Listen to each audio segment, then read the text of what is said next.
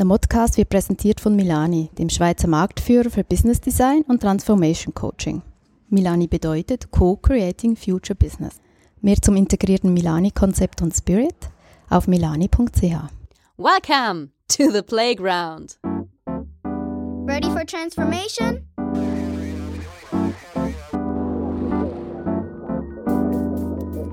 Modcast, the Masters of Transformation podcast.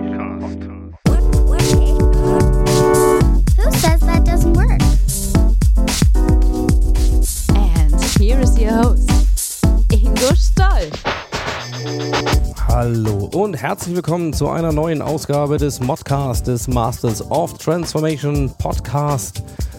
Es ist eine ganz besondere Ausgabe, nämlich zum einen zweieinhalb Monate habe ich mich auf die fahle Haut gelegt und nichts gemacht. Naja, nicht ganz, aber äh, doch irgendwie schon, denn ich habe mal ausprobieren wollen, was passiert, wenn nichts passiert. Und dafür bin ich mit einem Containerschiff über den Atlantik gefahren und von dieser Reise möchte ich euch gerne ein bisschen berichten. Es ist also insofern eine kleine persönliche Reflexion. Es ist viel Monolog von mir, diesmal ohne Studiogast. Äh, Ich hoffe, dass es euch trotzdem gefällt. Lasst mich das gerne wissen. Und äh, ja, es sind Reflexionen einer Reise ins Ich.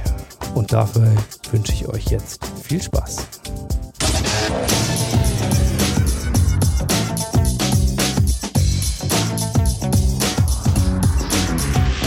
Insights.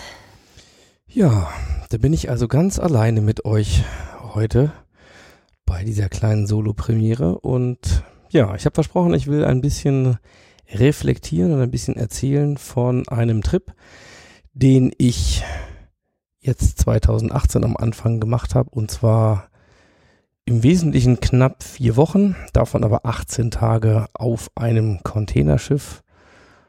Ja, und die Frage, die man sich ja zunächst mal stellen kann, ist, warum eigentlich? Ja, warum Containerschiff? Es gibt so viel charmantere und äh, sicherlich auch bequemere Arten zu reisen. Und keine Angst, ich werde jetzt hier nicht das große Lied des Digital Detox singen und euch erzählen, wie schlimm das ist in unserer Welt mit so viel Social Media und Geballer. Und ich habe mich quasi heldenhaft davon entzogen, denn darum ging es überhaupt nicht.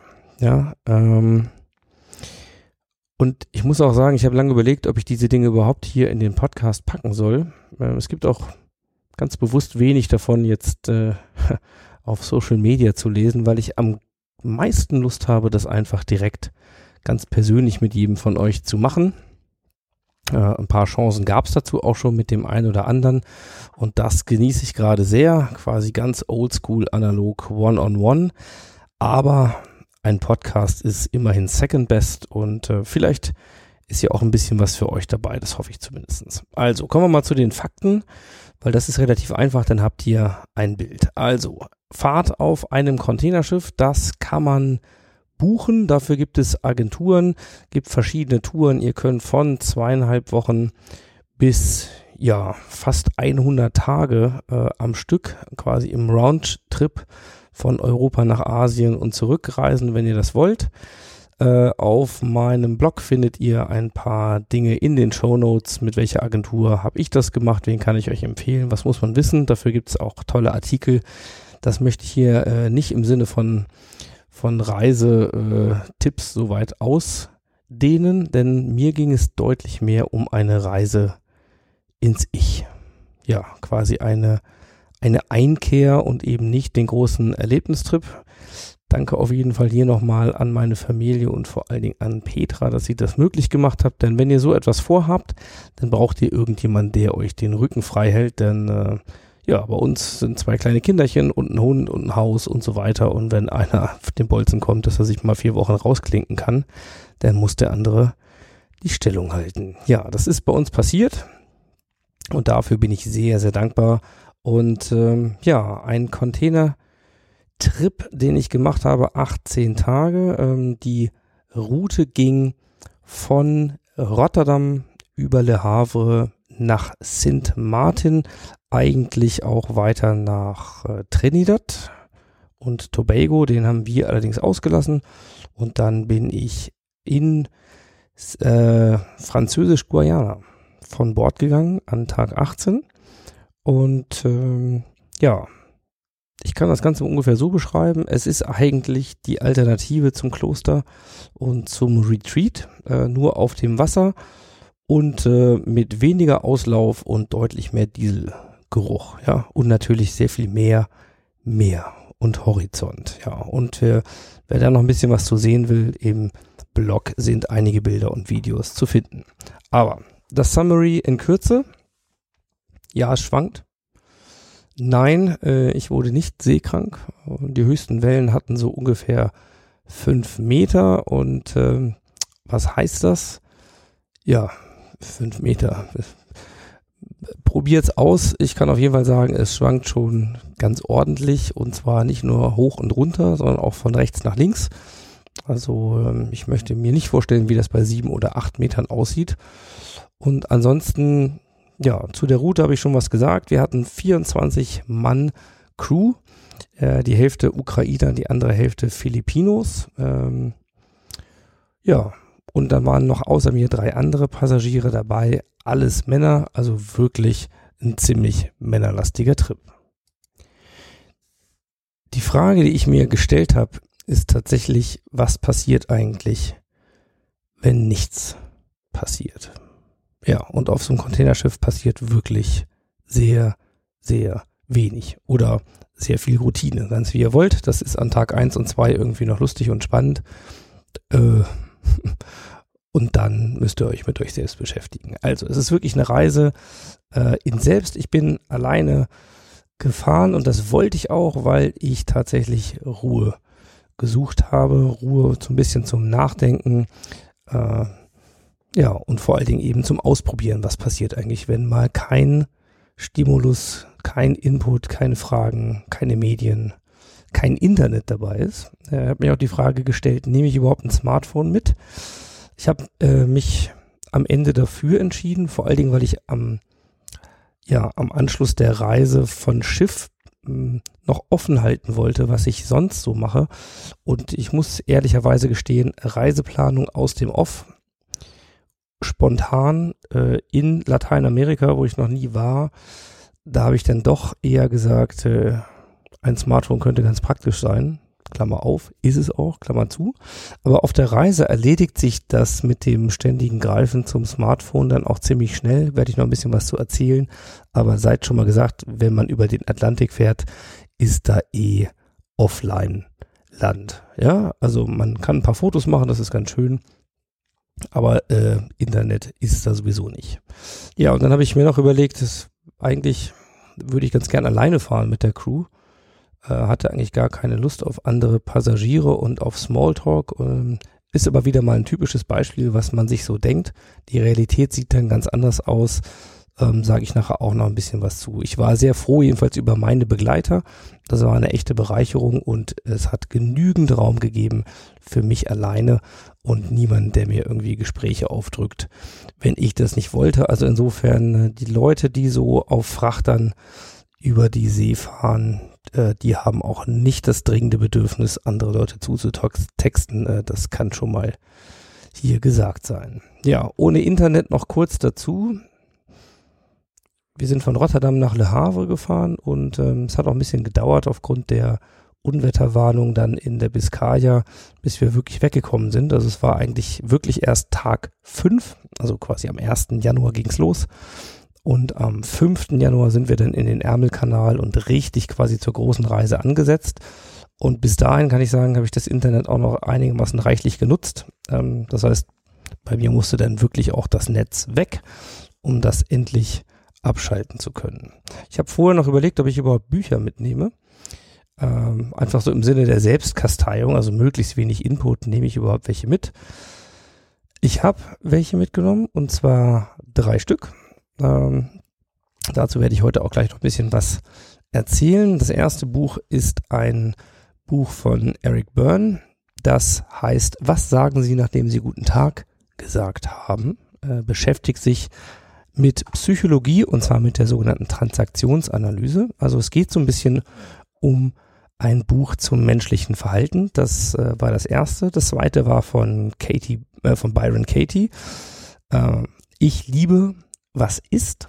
Eine hervorragende Auseinandersetzung über die Methode The Work, mag der eine oder andere von euch kennen, und Buddhismus, ja, in einem Buch verarbeitet. Das war Buch Nummer zwei und das dritte waren die Spiral Dynamics, ein dicker Schinken äh, zum Umgang mit Komplexität.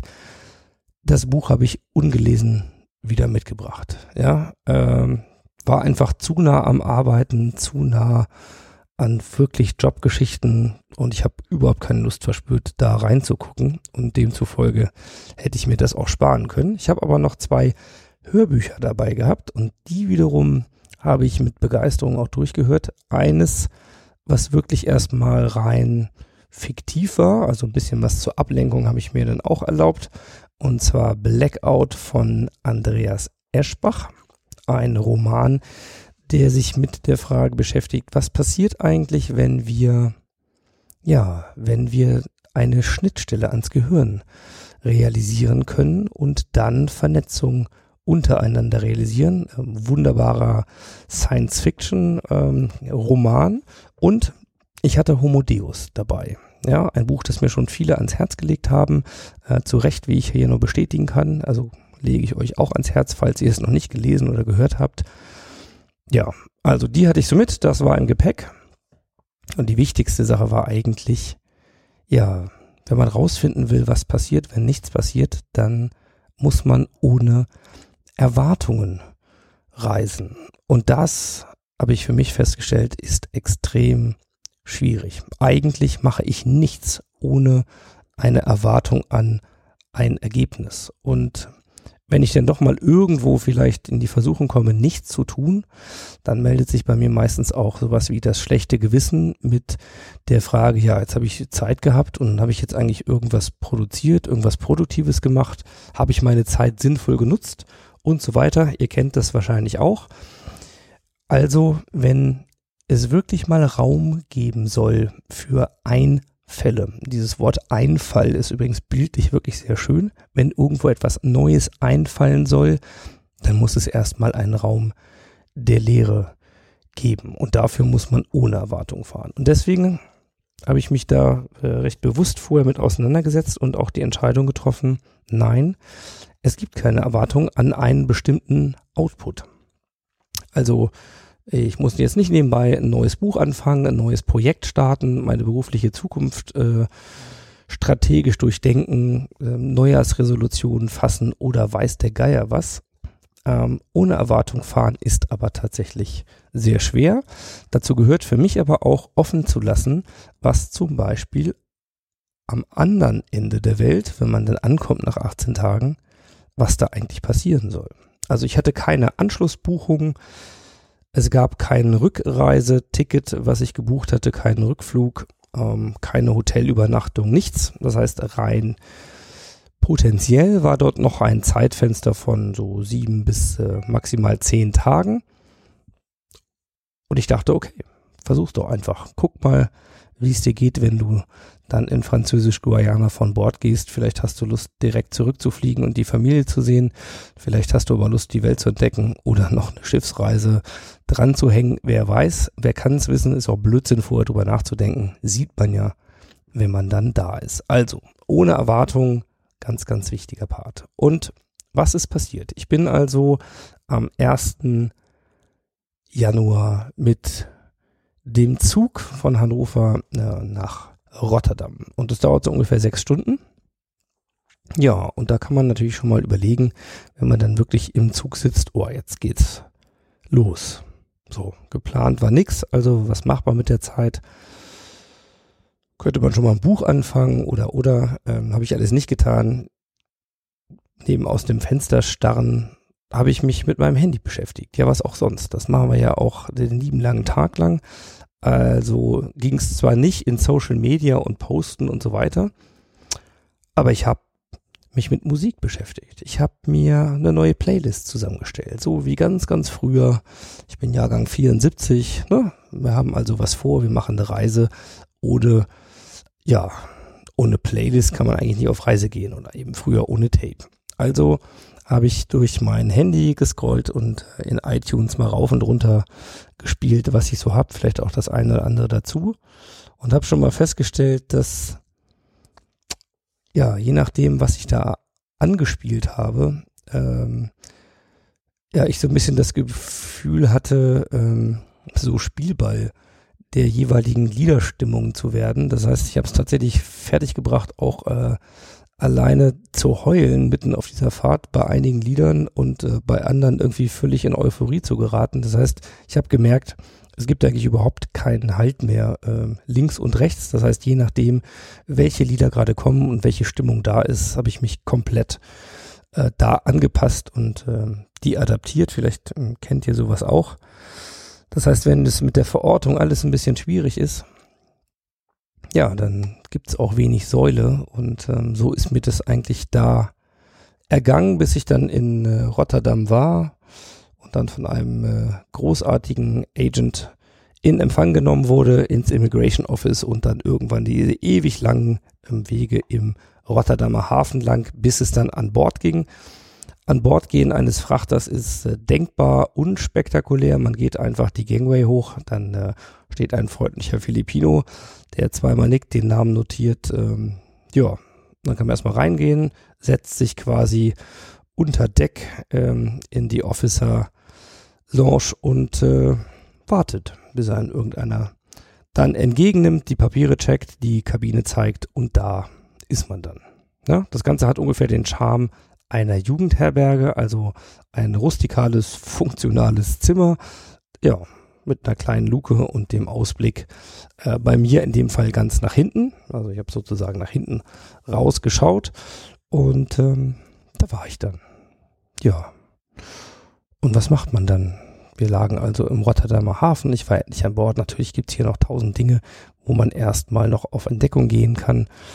Und äh, ja, man weiß, wann die Mahlzeiten sind und man kann rausgehen an Deck. Und äh, je nachdem, wie das Wetter ist, äh, es war also Anfang Januar entsprechend kühl und regnerisch, aber es ist schon spannend, einfach in so einem Hafen sich das alles mal anzuschauen, dieses Logistikballett äh, der ganzen Container und ja, wie kommt so ein Ding überhaupt an Bord und wieder runter und wie viel ja, wie viel Monotonie und wie viel Gleichklang steckt da eigentlich drin? Also ich glaube, den drögesten Job, den ich mir so vorstellen kann, ist nach Seemann äh, im Hafen immer die Container von Bord runter zu hieven oder wieder draufzustellen. Also da äh, muss man mental, glaube ich, schon ziemlich stark sein.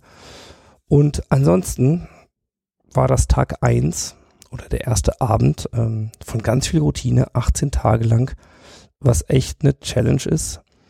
Und ähm, ich kann mir heute nur vorstellen, dass die Fahrt in einem U-Boot noch extremer ist, wo man nicht mal mehr rausgehen kann und der Platz noch geringer ist. Aber im Grunde ist es wirklich ein sehr, sehr enges Korsett. Und 18 Tage klingt eigentlich nicht viel, das sind zweieinhalb Wochen.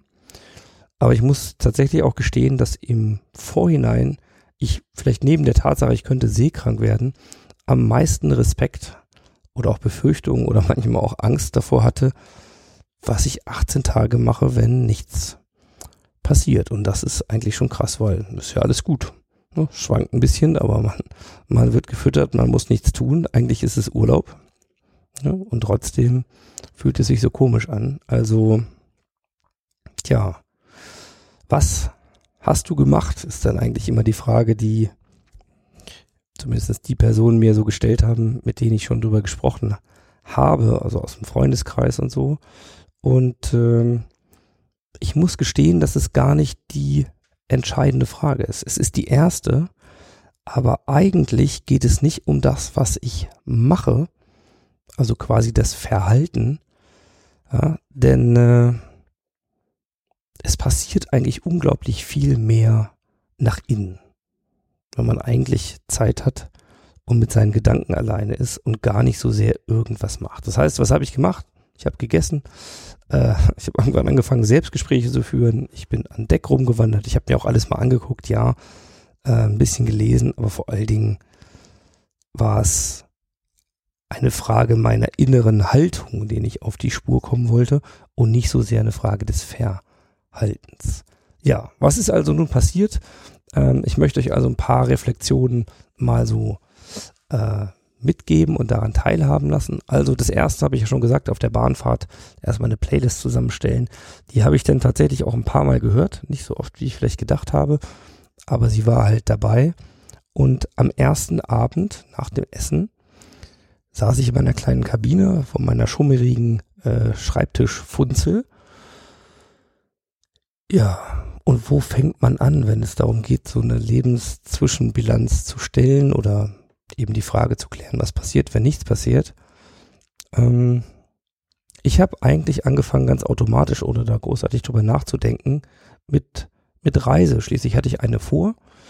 Ähm, und ich habe mal überlegt, wo bin ich eigentlich überall schon gewesen? Und wann? Also sprich, im Grunde, wenn man sich aufmacht zu neuen Ufern, dann ist es extrem sinnvoll, erstmal mit Verortung zu beginnen. Also wo stehe ich eigentlich gerade? Ja. Und ich habe eine kleine Weltkarte gemalt, auch da die äh, Selbstbeobachtung. Malt mal eine Weltkarte, äh, so aus dem, Stand. Da kommen lustige Sachen raus. Da liegen Länder nebeneinander, äh, äh, die sich da heftig gegen wehren würden, äh, wenn es tatsächlich so wäre. Also meine äh, Weltkarte hatte dann auch eher so äh, außerhalb Europas, äh, ich glaube, Viertklässler-Niveau maximal, vielleicht eher auch Zweitklässler. Aber anyway, ähm, also habe ich eine Weltkarte gemalt und erstmal angefangen und ja, so geht's eigentlich los und ich habe schon festgestellt, dass es gar nicht so einfach ist, die mal in eine sinnvolle Reihenfolge zu bringen. Wann war ich eigentlich wo und in welcher Reihenfolge? Ich muss tatsächlich sagen, das ist mir schwer gefallen und äh, ein paar Sachen kann ich auch nicht mehr wirklich genau auflösen, aber so ging es eigentlich los. Und die üblichen Muster greifen auch, das heißt an Tag zwei, was man sich so vornimmt, ne, mache ich mal wieder ein bisschen mehr Sport, also habe ich angefangen da das Laufband zu malträtieren und ja, Essen gab's. So.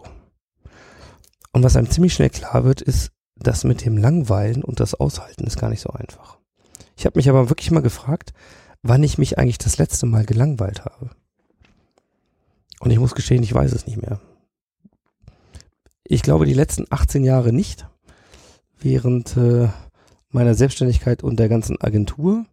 Davor im Studium weiß ich es nicht, aber wirklich so bewusst und auch mit Lust muss ewig her sein. Ähm, dort an Bord gab es mal wieder die Chance und das war auch wunderbar. Also habe ich erstmal mit kleinen Sachen angefangen. Ich habe ja schon gesagt, ich habe Eschbach äh, das Hörbuch mitgehabt, Blackout, also war der einfache Schritt zum Auseinandersetzen mit mir selbst gar nicht mal jetzt das Buch der Psychologie, sondern erstmal ein bisschen Fiktion, erstmal ein bisschen was hören und ein bisschen reinkommen. Und ähm, ja, ich habe eine Sache mitgenommen, auch die ich für mich ausprobieren wollte, und zwar das Thema Meditation. Ähm, oft schon gehört, äh, häufig in die Esoterik-Yoga-Schublade gescheckt, ähm, glaube aber, dass da eine ganze Menge drin steckt. Witzigerweise habe ich ein Buch gefunden, äh, im, bei iTunes, quasi auch ein Buch für umsonst. Äh, das heißt äh, Reich durch Meditation. Ja, wäre sehr spannendes Buch. Ich glaube, die ganzen NLP-Freunde äh, hätten ihre helle Freude dran, das Modeling mir, mich selbst äh, reich vorzustellen äh, und wie das alles ist und wie sich das anfühlt und so. Äh, war ganz lustig, das mal zu hören. War auch ein Hörbuch. Aber war dann doch nicht so sehr meins. Ich habe es dann mit ein bisschen Atem-Apps probiert und da auch nicht so richtig den Zugang gefunden. Das Schöne war aber auch, äh, wie gesagt, Tag zwei meiner Reise ich konnte mir halt auch sagen, ruhig, Brauner. Ja? Es ist ja endlich mal Zeit und Raum und nicht alles muss an Tag zwei passieren. Also habe ich äh, dann Folgendes gemacht. Ich habe an Tag zwei tatsächlich angefangen, mir mal das erste Buch zu schnappen, und zwar Eric Byrne, Was sagen Sie, nachdem Sie guten Tag gesagt haben? Ich will hier gar nicht so ausschweifend sein, aber ein bisschen was zum Thema Transaktionsanalyse muss ich euch erzählen, damit ihr das einordnen könnt. Also ist eine psychologische Richtung, die sich mit Persönlichkeitsentwicklung beschäftigt und auch mit, ja, mit der Analyse von Beziehungen vor allen Dingen. Deswegen gibt es einen therapeutischen Ansatz. Es gibt aber in einen auch, der in Organisationen äh, genutzt werden kann, um besser miteinander zu arbeiten und natürlich auch in der eigenen Persönlichkeitsentwicklung Autonomie zu erlangen. Autonomie heißt letzten Endes ein Stück Freiheit äh, und bewusste Entscheidung, indem man sich etwas klarer darüber wird, was für Muster man eigentlich ständig bedient und was man so alles macht äh, ohne dass man es merkt und sich von diesen eben auch manchmal stressvollen Dingen wirklich befreien kann. Also Transaktionsanalyse mache ich selber eine Ausbildung, deswegen interessiert mich das auch schon so seit äh, gut zweieinhalb Jahren. Und da gibt es ein Thema, das sich mit dem sogenannten Lebensskript befasst. Das finde ich einen wunderbaren äh, Begriff. Also quasi das, was mir meine Eltern äh, und Autoritätspersonen quasi schon wirklich ganz, ganz früh Manche sagen, das beginnt schon vor der Geburt, aber auf jeden Fall in den ersten sechs Jahren meines Lebens so quasi auf die eigene Festplatte kodieren und schreiben, äh, was einem aber meistens nicht bewusst ist. Und ich hatte ein, ja, ich hatte ein Erlebnis in einer dieser Ausbildungssessions im Dezember, wo es eben auch um das Lebensskript geht. Und da gibt es so ein paar Fragen, die einem helfen können, diesem Skript auf die Spur zu kommen. Und ich muss feststellen, dass das für mich eine sehr, sehr frustrierende Session war da im Dezember, weil ich mit diesen Fragen überhaupt nicht klargekommen bin. Ähm, Gebe euch mal zwei Beispiele. Ähm, eine Frage lautet, was war dein Lieblingsmärchen als kleines Kind? Ne? Was war euer Lieblingsmärchen? Vielleicht weiß das der ein oder andere spontan. Äh, ich muss gestehen, ich habe mir eine Frage wirklich einen abgebrochen und konnte es nicht auflösen. Äh, eine zweite Frage auch als Beispiel, womit hast du deine Eltern zum Lachen gebracht? Ja. Das heißt, da geht es wirklich eben früh zurück. Und auch das waren alles Dinge, also sehr, sehr frustrierend. Äh, ich habe aber mich dann auf meiner Reise mit diesem Buch äh, beschäftigt, auch sehr intensiv, so quasi so von Tag zwei bis neun äh, nebenbei angefangen, ein bisschen Logbuch zu schreiben, um mal zu gucken, wie sich auch so meine Stimmung entwickeln, also so einen kleinen Seismograph, auch wie es mir gesundheitlich geht und äh, weiß nicht, ob ich gut schlafe oder nicht, also ein paar Dinge, die man gut ablesen kann äh, und die vielleicht auch ganz spannend sind, wenn man sich so in, auf innere Reise begibt, diese Dinge mal ein bisschen im Auge zu behalten. Jedenfalls äh, dieses Buch von Eric Byrne hat mich dann äh, wirklich auch gefesselt und es ist aber kein Buch, was man eben einfach so durchliest, sondern da stehen eben äh, viele Fragen drin oder eben auch Beschreibungen von, ja, von der Tatsache, wie sich so Lebensskripte entwickeln. Und das ist natürlich eine hervorragende Einladung, selber darüber nachzudenken, wie das so bei einem ist. Und das habe ich auch getan. Äh, so ein paar Beobachtungen aus der Zeit. Also es war den Tag drei bis zum ersten Mal für mich quasi die Frage nach dem Sinn meines Lebens aufgetaucht ist ähm, tja, eine der ganz, ganz, ganz großen Fragen, denen wir meistens bis zum Ende unserer Existenz dann nachjagen und versuchen, sie zu klären. Also die gehörte natürlich mit ins Gepäck. Ja, äh, die Beobachtungen waren auch, wenn man dann wirklich mal nichts tut zwischendurch, auch nichts liest, obwohl man das Buch vielleicht mitgenommen hat oder irgendwas Produktives macht oder keinen Sport, ähm, ja, dann stelle ich fest, dass das ohne schlechtes Gewissen nur schlecht möglich war. Also ich musste mir diverse Male sagen, dass es ja der Grund ist, warum ich diese Reise mache äh, und deswegen auch auszuhalten sei und äh, halt okay ist. Aber diese inneren Dialoge oder Miniskripte, dann die, äh, die habe ich durchaus geführt äh, und zwar auch bis wirklich pff, zu Tag 5, 6. Ähm, ja, es brauchte eigentlich bis zu Tag 7, bis ich wirklich richtig Lust und auch Energie verspürte, mich mal mit der eigenen Skriptarbeit zu beschäftigen. Also ihr seht, im Grunde war ich schon eine Woche unterwegs, ehe ich wirklich richtig einen, Zugang gefunden habe zu diesen Dingen. Und ähm, ja, also Tag neun zum Beispiel wirklich ein Tag, wo ich mich sehr intensiv auch mit mit meinen Kindheitserinnerungen mal beschäftigt habe. Äh, es ist wirklich unglaublich spannend, was da alles hochkommt. Äh, macht euch mal den Spaß, wenn ihr wollt, äh, und überlegt mal, was so, was euch so einfällt, was vielleicht eure ersten Erinnerungen sind, ähm, was vielleicht für Erinnerungen im Kontext mit Vater oder Mutter oder auch über sonst völlig frei. Also ist echt ziemlich wahnsinnig, was da äh, passiert. Und bei der Transaktionsanalyse ist es auch immer so, man macht quasi äh, ja auch einen Vertrag mit sich selbst, also um zu klären, worum geht's eigentlich, was ist das Ziel ähm, für meine Persönlichkeitsentwicklung.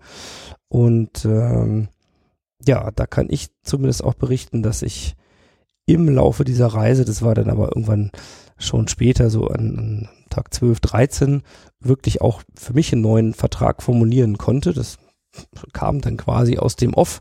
Äh, und zwar lautet der, ich bin frei. Ja. Also nicht ich werde und dann würde ich mal und irgendwas sollte und so, sondern man formuliert das dann in dem Ergebnis. Und Freiheit ist wirklich das Thema, was mich auf dieser Reise dann am meisten bewegt hat, ähm, auch motiviert hat als Ziel und das auch jetzt noch tut. Also mich zu lösen von Skripten, die unbewusst manchmal mein Verhalten steuern und nicht wirklich ähm, mich autonom entscheiden lassen oder auch ähm, Freiheit und Losen, Loslösen von vielen Zwängen, von vielen Gedanken, die da lauten, ähm, man müsse, ich sollte äh, und so weiter und so fort. Also dieses Versprechen mir selbst gegenüber einzulösen, das ist im Grunde schon eines der wesentlichen Dinge, mit denen ich aus dieser Reise zurückgekommen bin. Ja, dann habe ich ja schon gesagt, Meditation wollte ich ausprobieren. Ja, ich habe festgestellt mit diesen ganzen Apps, das triggert mich nicht. Äh, also über Atemübungen da loszulegen, ähm, klappt bestimmt für viele ganz gut. Für mich nicht so. Ich konnte es aber finden beim Sport. Äh, interessanterweise auf dem Laufband, äh, was wahrscheinlich irgendwie aus den 70ern stammte, da in so einem kleinen abgeranzten Fitnessraum. Ähm, da ging's. Und da ging's tatsächlich auch dann irgendwann mit offenen Augen, äh, mit der Möglichkeit, sich selbst dabei zuzusehen und auch die auf die innere Autokino-Leinwand im Kopf zu schauen. Ich weiß nicht, ob es an der Strukturtapete lag, die direkt quasi an der Wand war und am Schattenspiel, am Auf und Ab äh, der schwankenden ähm, Lichtspiele, äh, was immer es war, es hat hervorragend funktioniert äh, und da bleibe ich jetzt bei. Das heißt zum Thema Meditation meine kleine ganz persönliche Erkenntnis, das geht, ähm, das ist wirklich gut, das setzt eine Menge Energie frei und da passieren Dinge im Kopf, die ich nicht für möglich gehalten hätte. Aber jeder muss wahrscheinlich selbst für sich herausfinden, unter welchen Bedingungen das äh, am besten funktioniert.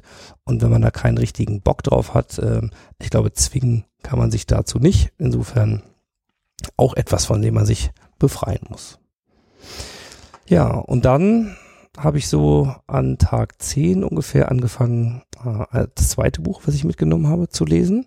Ich liebe Was ist von Byron Katie. Ich weiß nicht, wem von euch The Work etwas sagt. Ähm, The Work ist eine Methode, mit der man eigentlich die stressvollen Gedanken, die äh, uns ganz häufig quälen, mal hinterfragen kann und letzten Endes auch auflösen kann. Also kleines Beispiel, ihr äh, arbeitet irgendwo und äh, habt einen Kollegen, äh, mit dem das beziehungsmäßig irgendwie sich schwierig anfühlt für euch, äh, weil ihr ständig denkt, der gönnt mir meinen Erfolg nicht. Ja? Oder die gönnt mir meinen Erfolg nicht.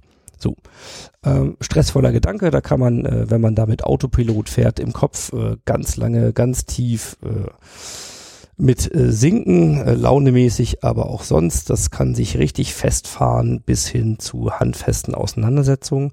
Und The Work setzt eigentlich ganz vorne an bei diesem Gedanken, bei der Frage, ist das wirklich so? Kann ich absolut sicher sein, dass es so ist? Und wenn ich diesen Gedanken, also der gönnt mir meinen Erfolg nicht, die gönnt mir meinen Erfolg nicht, wenn ich den nicht glaube, weil es vielleicht nur eine Einbildung meines Verstandes ist, wie fühlt sich das dann an? Wer wäre ich ohne diesen Gedanken? Und wie könnte ich mich dann auch letzten Endes frei verhalten, äh, wenn dieser Gedanke da nicht im Weg stehen würde? So. Und das ist in ganz kurzen äh, Worten mal äh, beschrieben, was The Work macht und äh, eigentlich mit drei, vier einfachen Fragen dann in diese Reflexion einlädt. Und das Buch äh, hat aber noch eine zweite Achse und zwar beschreibt es das Diamant Sutra ähm, von Buddha. Das heißt, es geht um Buddhismus und dieses Diamant Sutra ist von 350 nach Christus, hat also schon ein paar Lenze auf dem Buckel und äh, diese Bezüge zwischen The Work und Buddhismus, die Byron Katie herstellt, ähm, die habe ich mir mitgenommen und es ist schon sehr interessant, wie dieses Buch überhaupt zu mir fand, weil ich das keinesfalls kannte und bei Amazon bestellt habe, sondern obwohl ich eigentlich keine Zeit mehr hatte und eigentlich gar nicht wollte, doch an irgendeinem regnerischen Dezembertag noch in Hannover in eine Buchhandlung gelaufen bin und in einer ganz anderen Ecke gelandet bin, als ich eigentlich wollte und da dieses Buch mitgenommen hat, habe, obwohl ich schon zwei andere eigentlich ausgesucht hatte. Also ich kann es nur so zusammenfassen, dieses Buch wollte offensichtlich zu mir und äh, das war auch sehr gut so, denn in diesem Buch geht es um, um Dinge, die für mich eigentlich unvorstellbar sind. Und beim Buddhismus geht es ja auch tatsächlich um eine Haltung und eine andere Perspektive auf das Selbst, das Ego, ähm, das es aufzulösen gilt. Ähm, es geht um die Auseinandersetzung mit der Vorstellung, ähm, ich bin ich, du bist du, ne? ihr seid ihr und wir sind alle völlig autonome Persönlichkeiten, ähm, dass wir unten drunter alle miteinander verbunden sind. Also es geht um Verbundenheit, es geht eben wirklich um spirituelle Themen, ähm, es geht um die Frage der Realität, die im Hier und Jetzt stattfindet und dass es eigentlich keine Vergangenheit und keine Zukunft gibt. Und Byron Katie beschreibt so wunderbar, wie ein Leben aussehen kann, wenn man sich das wirklich konsequent vornimmt. Wenn man diesen einfachen Gedanken wirklich zulässt und danach lebt. Und ähm, das nach meiner ja, Auseinandersetzung mit den transaktionsanalytischen Themen zum, ja, zu mir und äh, wer ich so geworden bin. Das war eine echte Challenge, wenn man hier eigentlich äh, mit dem Gedanken konfrontiert wird, dass es das Ich gar nicht gibt. Und ja, was soll ich dazu sagen? Äh, ich habe parallel noch angefangen, Homo Deus, also mein drittes Buch, also das Hörbuch, ähm, zu hören das sich ja auch mit der Frage auseinandersetzt, äh, ja, gibt es eigentlich das Selbst und äh, sind wir alle so selbstbestimmt und so, so großartige ähm, Individuen oder ist das eben alles nur Illusion? Zwar technisch getrieben und vor dem Hintergrund, dass auch Emotionen und viele andere Dinge möglicherweise alle nur biochemische Algorithmen sind, aber es ist natürlich hochspannend, wenn man diese beiden Dinge zur selben Zeit beackert. Das Ergebnis für mich war auf jeden Fall, dass ich im Grunde an Tag 11 eigentlich schon sagen konnte und in meinem kleinen Logbuch auch notiert hatte, äh, meine Mission fühlt sich bereits erfüllt an. Ja, also ich wollte rausfinden, was passiert, wenn nichts passiert und äh, diese Reise ins Ich antreten und diese Tür zum ja, zum inneren Freiraum fühlte sich da für mich zu diesem Zeitpunkt schon wirklich sehr weit geöffnet und ähm, ja und offen an.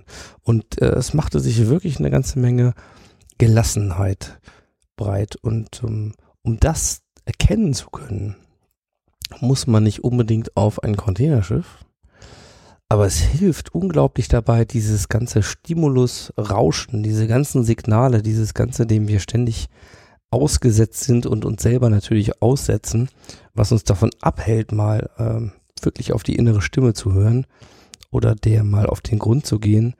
Äh, das geht auf einem Containerschiff extrem gut. Und so habe ich festgestellt, so über die Zeit, so Tag 12, dass ich tatsächlich schon angefangen habe, auch wieder Lust zu kriegen auf neue Ideen.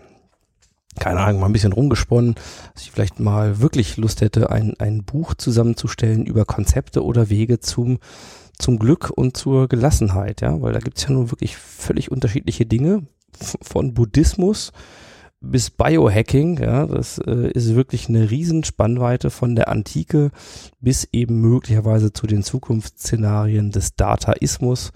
Äh, man könnte aus diesen verschiedenen Konzepten äh, ja quasi wie bei der Olympiade äh, so Disziplinen machen und so eine so eine Glücks- und Gelassenheitsolympiade veranstalten. Und letzten Endes könnten wir alle Zuschauer sein und ähm, uns daran erfreuen oder uns eben auch unser eigenes Konzept heraussuchen. Ja, das heißt, solche Gedanken sind mir durch den Kopf gegangen und ich habe sowieso viel, ja, ich habe mal gesagt, so sinniert. Also ich kann mich zum Beispiel erinnern, an diesem Tag gab es einen wunder wunderschönen äh, Sonnenuntergang da auch an Deck, was ähm, einigermaßen früh kommt. Also wir reden so über 18 Uhr spätestens, 18.30 Uhr. Ein bisschen wärmer war es ja auch schon, also äh, Tag 12 auf, dem, auf der Fahrt über den Atlantik in die Karibik, äh, das merkt man dann schon, da kann man schon am T-Shirt rumgehen. Und das war zum Beispiel ein Abend, wo ich einfach gefühlt, also bestimmt eine Stunde äh, mit mir selbst äh, und meinen Gedanken, wahrscheinlich auch vor mich hinredend, äh, da so im Kreis gegangen bin, vorne an Deck.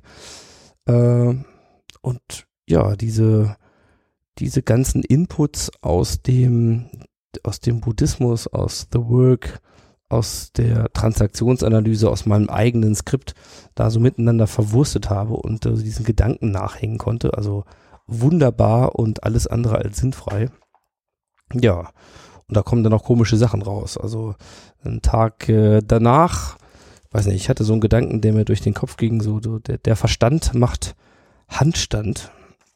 Ähm, was wollte ich damit sagen? Weiß ich auch nicht genau, aber es war ein Gedanke, den ich irgendwie hatte und was eben damit zu tun hatte, was der Verstand, den ich immer für mich auch natürlich für das Maß aller Dinge gehalten habe, was der wirklich mit mir macht und wie sehr das, was ich denke, wirklich dem entspricht, was ist. Ich bin mir da heute nicht mehr so sicher. Ähm, A, nach diesem Trip kann ich sagen, jawohl, ähm, ich weiß, dass einige Dinge in meinem Verstand hochkommen, die da definitiv nicht von mir sind, sondern äh, mindestens mal ein bis äh, zwei Generationen auf dem Buckel haben äh, und vielleicht gar nicht meine Skripte sind. Und wenn man es mit dem Buddhismus sieht, dann sowieso dieser Verstand eher als vernebelt betrachtet wird. Also viele Sachen, mit denen wir uns so auseinandersetzen, ganz interessant, vielleicht einfach dem Gedanken mal nachzuhängen, dass die gar nicht so real sind, wie wir glauben. Und äh, ja, was der Verstand macht, um uns dann doch wieder vielleicht einzufangen. Also ich bin unter anderem äh, mal bei so einer kleinen Gleichung hängen geblieben. Also wenn, wenn ich einfach weniger Ego und weniger Selbst hätte, äh, also das langsam beginne aufzulösen, was hätte das eigentlich für Konsequenzen? Ich, ich bräuchte wahrscheinlich deutlich weniger Geld. Ähm, denn manche der Dinge, die ich so mache, äh, die sind eigentlich nur zum Ego befriedigen da. Äh, die haben vielleicht irgendwas noch mit äh, Statuskonzepten zu tun oder weil ich unbedingt meine, ich müsste das haben. Ja, ist aber vielleicht gar nicht wichtig. Oder ja, wenn ich weniger Geld brauche, dann muss ich wahrscheinlich auch weniger dafür arbeiten. Äh, ich brauche am Ende auch weniger Besitz, äh, überhaupt weniger Status und ich muss auch wahrscheinlich weniger kompensieren. Äh, das ist der eine Teil der Gleichung. Was könnte das im anderen bedeuten? Es könnte auch einfach heißen, dass ich deutlich mehr Zeit habe, ähm, wahrscheinlich auch sehr viel zufriedener bin und letzten Endes auch mehr Freiheit empfinde und ausleben kann. Ja, das heißt, mit solchen Gedanken bin ich da unterwegs gewesen und deswegen äh, ist auch an diesem Tag äh, mein neuer Vertrag Ich bin frei entstanden äh, mit dem ich mich nach wie vor sehr glücklich fühle und ich das Gefühl habe, naja, so auf die nächsten 40, 50 Jahre meines Lebens ähm, hätte ich noch genug damit zu tun, diesen Vertrag mir gegenüber auch einzulösen. Ja, ich will noch über ein Buch reden, das äh, habe ich schon ein paar Mal erwähnt, äh, mit dem ich mich als Hörbuch beschäftigt habe. Das äh, war eine Sache, die so ab Tag 16 begonnen hat, also relativ spät, nämlich Homo Deus. Äh, nun habe ich schon gesagt, äh, durch das Buddhismus-Thema ähm, äh, inspiriert, müsste ich eigentlich nicht ein Buch über Zukunftsthemen lesen, denn Homo Deus ist eine Geschichte über die Zukunft. Äh, das mache ich nämlich sehr gerne, mich mit Zukunft beschäftigen. Und wenn es die gar nicht gibt, ja, dann müsste das jetzt eigentlich mein Lieblingsthema sein. Ähm, und trotzdem merke ich nach wie vor, dass Gedanken über die Zukunft mich da sehr faszinieren und anziehen. Weiß nicht ganz genau, ob das Flucht oder ein Ausweichmechanismus ist oder eben wirklich einfach der, die Lust an diesen Narrativen, ähm, kann ich nicht so ganz genau sagen. Jedenfalls glaube ich, dass wenn man sich Homo Deus noch anhört, wo es ja auch viel um Religion geht ähm, und Dinge, an die wir glauben und die unsere Haltung wirklich bestimmen, ganz egal, ob das der Liberalismus ist oder eben äh, tja, der Neoliberalismus oder das, das, ja, der Humanismus vor allen Dingen, das, das ist ja die kritische Auseinandersetzung, die hier gefahren wird, wo der Mensch im Fokus steht und das Maß aller Dinge ist. Ähm, vielleicht sind es in Zukunft die Informationen, ne, im Dataismus, wie auch immer.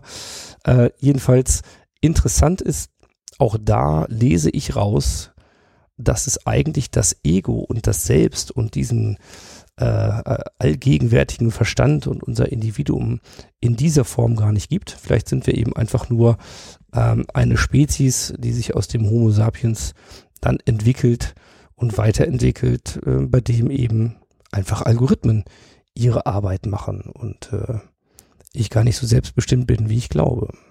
Was ja mit dem Buddhismus-Ziel, dieses Ego aufzulösen, ähm, schon sehr konform gehen würde oder eben auch mit dem Ziel der Transaktionsanalyse Autonomie äh, durch Bewusstsein zu erlangen.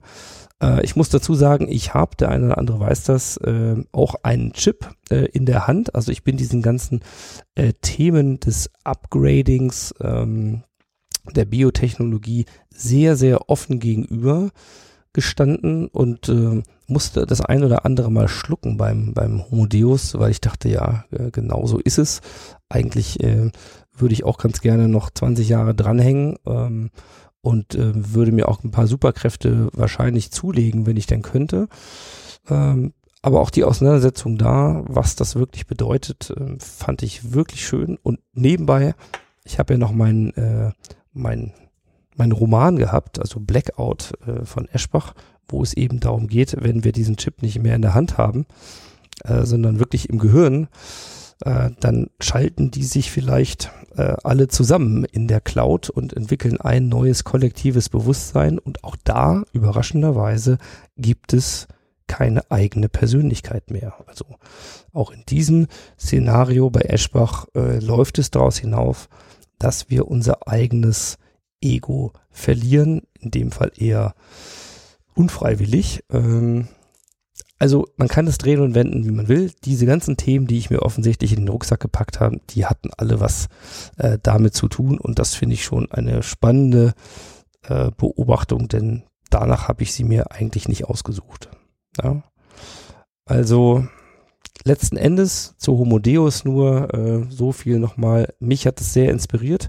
Vor allen Dingen eine, das Unvorstellbare, was ja auch Byron Katie schon thematisiert, äh, was uns so schwer fällt, uns damit auseinanderzusetzen, wenn wir keine Anknüpfungspunkte haben. Also was kommt eigentlich nach dem Humanismus? Ich finde, da sind ein paar spannende äh, ja, Hypothesen drin, die sich auf jeden Fall lohnen. Ich gucke heute auf das Thema Algorithmen noch anders als früher. Ähm, auch mit ein bisschen mehr Skepsis als früher, muss ich gestehen. Und äh, trotzdem glaube ich, dass dieses Szenario mindestens mal des Techno-Humanismus, also wir werden upgraden, was immer wir upgraden können. Ich glaube, es wird so kommen. Und gleichzeitig glaube ich, dass das Menschliche wichtiger wird und wir uns mehr mit den Dingen beschäftigen müssen, die uns dahin gebracht haben, wo wir sind und die menschliches Miteinander ausmachen. Das heißt, diese beiden Dinge bilden einen Dualismus ähm, und eben keine Gegensätze. Letzten Endes hängen sie miteinander zusammen und was immer das für mein zukünftiges Beschäftigungsfeld bedeuten wird, ähm, das werde ich noch rausfinden. Da ist die Reise sicherlich nicht zu Ende. Ja, was bleibt also noch? habe schon kurz gesagt, äh, es waren neben mir noch drei andere Passagiere an Bord. Äh, einer, der mich sehr, sehr beeindruckt hat, ist Ani. Ani ist Schwede, so Mitte 60 und äh, hat schon eine Menge gesehen und gemacht in seinem Leben. Also der Mann war äh, bei den UN-Friedenstruppen, der hat im Bergwerk gearbeitet, Tunnel gegraben, äh, ist Lokomotivführer gewesen in Schweden und ansonsten glaube ich auch schon in vielen, vielen Punkten auch äh, vom Dschungel bis zur Wüste äh, in, in, auf dieser Erde. Also der hatte was gesehen und er hat auch was gesagt, was ich extrem cool fand. Er sagte nämlich, if you have an apple, grab it, bite it and enjoy it. It's as simple as that. Also wenn ihr einen Apfel habt, schnappt ihn euch, beißt rein und verdammt nochmal genießt es. Ja, so einfach ist es. Und so ist das halt. Ne? Ganz häufig haben wir einen Apfel in der Hand und wünschen uns aber lieber Trauben oder eine Birne oder gucken dran rum oder was auch immer. Also man muss das Leben schon bei den Hörnern packen und das Beste draus machen und vor allen Dingen auch Spaß haben dabei.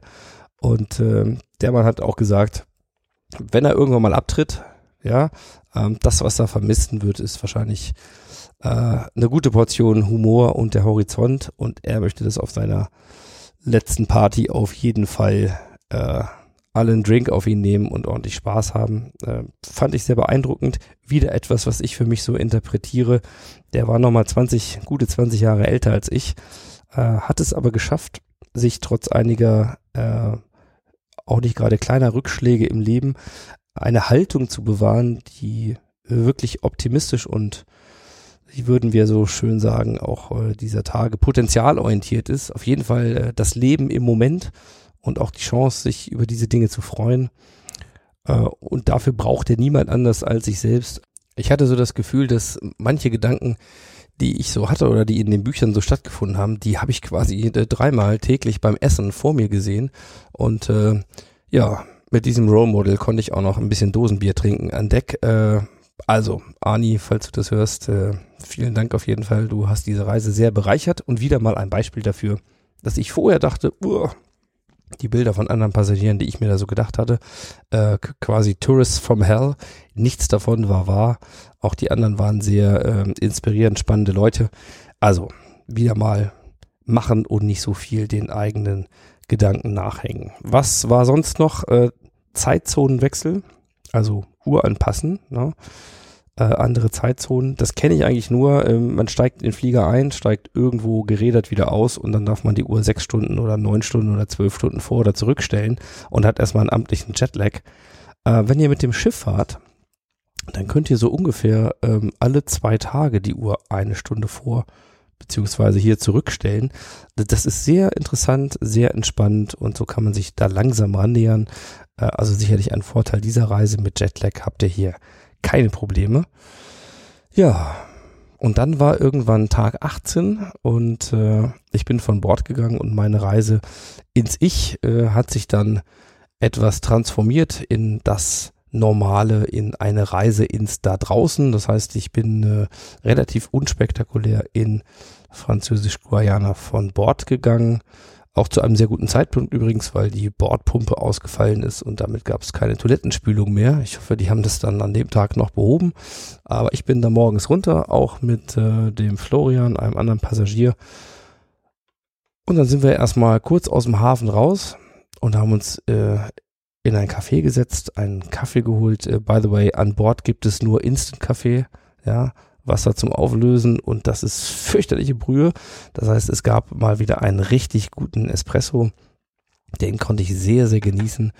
Und äh, ja, dann war die Frage, und jetzt, weil ich hatte keine Unterkunft, äh, keine Reisepläne, keine Rückfahrtickets. Also äh, ja, was macht man dann? Äh, Thema Einfälle. Ich habe mich einfach an den Flo mit dran gehangen, der nämlich ähm, Couchsurfing macht und einen Host hatte in Französisch-Guayana, äh, den, den Abi, äh, ja, wie das mal so ist. Eigentlich ein Inder, irgendwann in Deutschland studiert, äh, seine Firma äh, betreibt er in Dubai und jetzt war er gerade sechs Monate mit seiner Freundin in Französisch-Guayana, weil die da ein Austauschsemester macht. Ja, solche spannende Leute trifft ihr dann da und äh, über das alles, was dann so passiert ist, könnte ich jetzt auch noch erzählen, äh, lasse ich aber, ist glaube ich nicht so spannend, ist eher normales Rumreisen.